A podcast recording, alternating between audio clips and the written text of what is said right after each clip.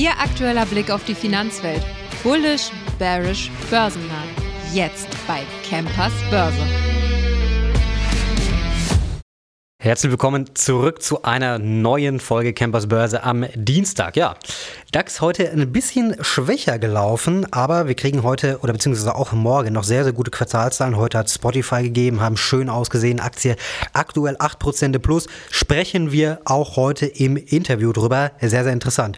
Morgen wird es dann Quartalszahlen technisch sehr interessant. Hören Sie zu. Alibaba, Uber, CVS Health. Es gibt ARM, es gibt eine Walt Disney und es gibt eine PayPal. Ja, ich betone es nochmal, eine PayPal. Ich habe es im letzten Podcast auch schon gemacht. Ich bin wirklich sehr, sehr gespannt, was es da morgen gibt. Wir sprechen am Donnerstag im Interview drüber, werden die Quartalzahlen ganz genau analysieren, was man jetzt mit PayPal nach den Zahlen wirklich anstellen soll. Aber jetzt geht es erstmal weiter im Text. SAP kennen Sie alle. Es geht nicht um SAP, aber darum, was SAP macht. Und zwar, es hat was mit Tesla zu tun. Man hat jetzt nämlich nach Informationen des Handelsblatt Tesla von seiner Liste der Dienstwagenherstellerlieferanten genommen. Damit muss der US-Elektroautobauer auf einen Großverkunden natürlich verzichten, der insgesamt 29.000 Fahrzeuge in seiner Flotte hat. Das Problem war einfach die Listenpreise. Sie wissen es, der große Preiskrieg, den wir im letzten Jahr hatten und der immer noch geht.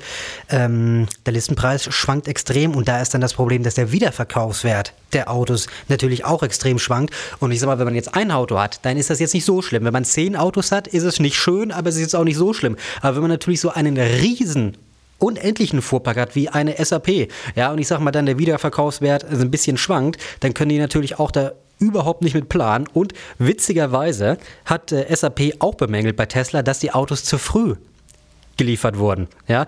Und äh, jetzt denkt man sich wieder, ja, aber ein Auto früh liefern ist doch super, ja, aber nicht, wenn man, weiß ich nicht, auf einmal 500 Autos geliefert hat, dann bekommt man dann nämlich ein kleines Logistikproblem, ja. Und jetzt hat SAP dann leider gesagt, Tesla euch bei uns nicht mehr.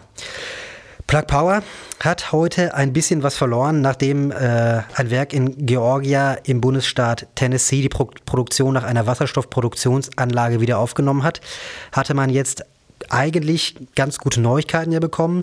Jedoch jetzt erneut Verluste, Aktie minus 8%, denn man hat jetzt einen negativen Analystenkommentar bekommen, der natürlich ordentlich auf die Stimmung gedrückt hat denn die Analysten von Seaport Research Partners haben die Kaufempfehlung für das Papier von Plug Power jetzt gestrichen. Fortan lautet die Einschätzung nur noch weiterhin neutral. Plug Power verzeichnet weitere Fortschritte, ist allerdings kurz- bis mittelfristig auf liquide Mittel angewiesen, die die Gesellschaft über ein ATM-Programm eintreiben will. Dies führte zu einer massiven Verwässerung der Altaktionäre. Anleger halten sich trotz Erholungstendenz vorerst weiterhin fern von der spekulativen Aktie.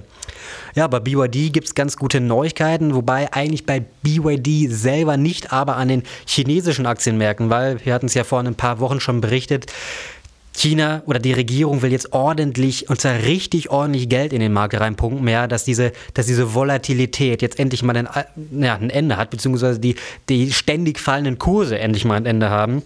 Und seit ein, zwei Wochen geht die Aktie bei BYD natürlich ordentlich die Luft aus, aber heute Morgen konnte das Papier jedoch fast 7% gut machen.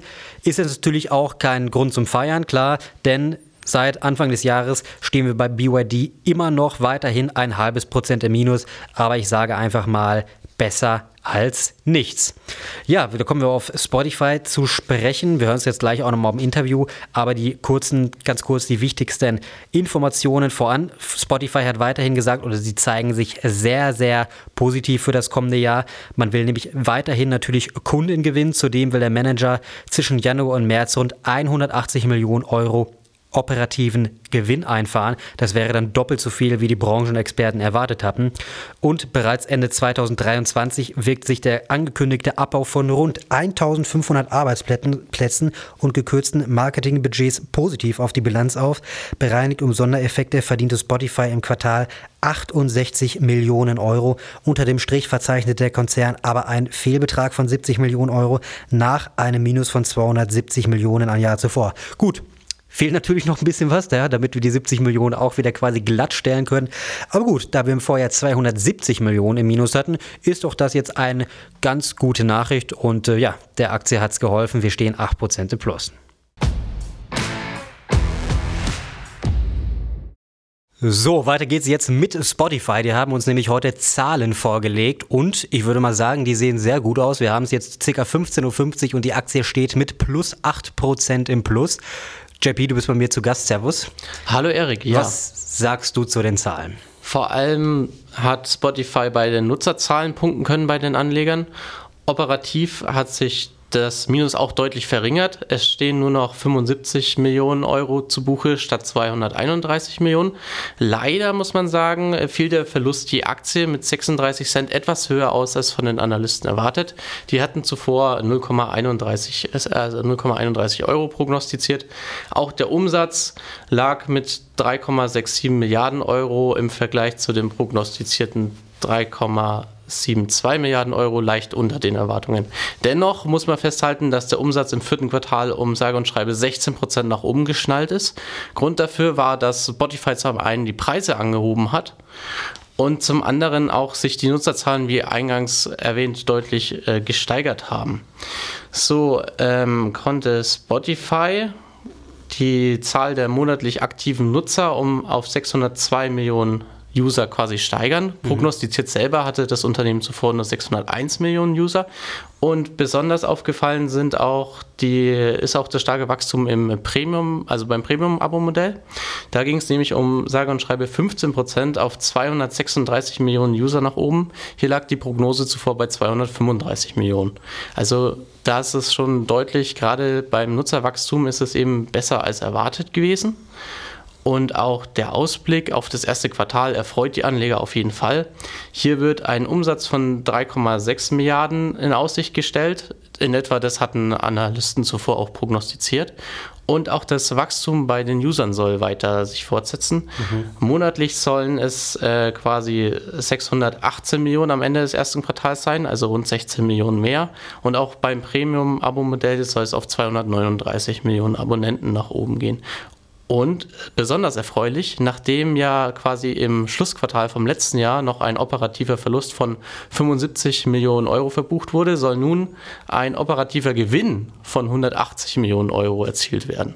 Ja, das ist ja schon mal ein ganz, gute, gut, ganz guter Ausblick, würde ich sagen. Ja. Dann äh, lass uns mal ein bisschen auf den Chart schauen. Wir hatten heute Mittag so bei 238 Dollar gestanden.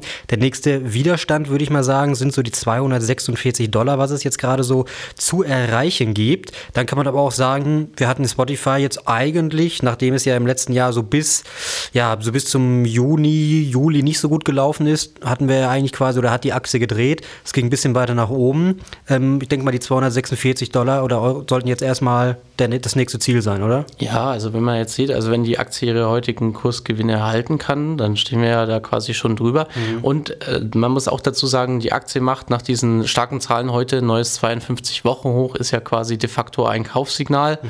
Noch dazu kommt, dass es gleichzeitig auch noch ein Mehrjahreshoch ist, weil höher standen wir zuletzt am 3. Januar 2022 und da lag das Tageshoch bei 247,20. Also ich denke, wenn wir die 250 Dollar Marke auch noch knacken, dann könnte es nochmal einen ordentlichen Satz nach oben geben. Ähm, dahingehend bestätigt mich auch das Kursziel von Wells Fargo. Das liegt bei nach wie vor 280 Dollar, wurde nach den Zahlen prompt auch nochmal bestätigt. Ah, schön. Ja, genau. Ja, das sieht ja dann, sage ich mal, sehr, sehr gut aus. Gibt es denn noch, oder hat Spotify jetzt, sage ich mal, von sich selber noch irgendeine Meldung rausgegeben, dass es jetzt speziell, dass man vielleicht in diesem Jahr nochmal irgendwie was Neues versucht oder geht es einfach nur ganz normal Plattform, weiteres Wachstum? Also es geht äh, stark dahin, dass äh, Spotify vor allem in der Hörbuchschiene weiter Fuß fassen will. Sie haben nochmal explizit hervorgehoben in den Q4-Zahlen, dass sie eben im vergangenen Jahr 200.000 neue Hörbücher auf ihre Plattform gestellt haben. Und jüngst hat ja auch Joe Rogan seinen Exklusivvertrag mit den, äh, also mit Spotify quasi verlängert und äh, laut Berichten des Wall Street Journals soll dieser bis zu 250 Millionen Dollar wert sein. Da sieht man erstmal, was einzelne gute Podcasts im Endeffekt vielleicht für einen Werbeumsatz hinten raus für Spotify generieren können.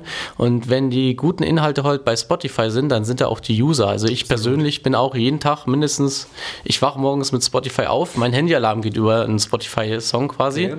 und ich habe auch mehrere Playlists. Also ich nutze das auch effektiv und du bestimmt selber auch. Du tust was für die Aktionäre. Ja, ja. ich unterstütze sie. Absolut, ich auch. nee, das, das, ja, das hört sich ja schon mal gut an. Ja, Joe Rogan ist ein gutes äh, Stichwort. Ich sag mal, wenn man so seine, äh, so von ein paar Jahren an seine YouTube-Zeiten zurückdenkt, da hatten gute Folgen mit Elon Musk, war ja auch schon mal zu Gast. Also der hatte ja die ganz großen Big Player quasi bei sich im Podcast. Die hatten dann 20, 30 Millionen Aufrufe. Ja, und ich sag mal, alleine äh, gibt bestimmt eine ganze, ganze Menge Leute, die dann, wie gesagt, jetzt auch nur bei Spotify, Spotify bleiben, nur für ihn. Ne? Und ich sag mal jetzt mit so einem 250 Millionen Vertrag, Spotify hält seine Nutzer, generiert neue Nutzer und ähm, ja, kann man eigentlich nicht, könnte, hätte man sich jetzt nicht besser aufstellen können. Ne? Ja, es wächst einfach weiter. Genau. Ja gut, dann brauche ich dich ja quasi eigentlich gar nicht mehr nach deiner Meinung fragen. Oder ist die Aktie ein Kauf oder nicht? Die Aktie ist klarer Kauf. Also wir sind weiterhin bullish, ist auch laufende Empfehlung des Aktionärs momentan und wir sind weiter zuversichtlich für die Aktie gestimmt. Alles klar. Ja, dann bedanke ich mich für die Zusammenfassung der heutigen Zahlen. Wir hören uns morgen am Mittwoch in der nächsten Folge. Machen Sie es gut. Bis dahin.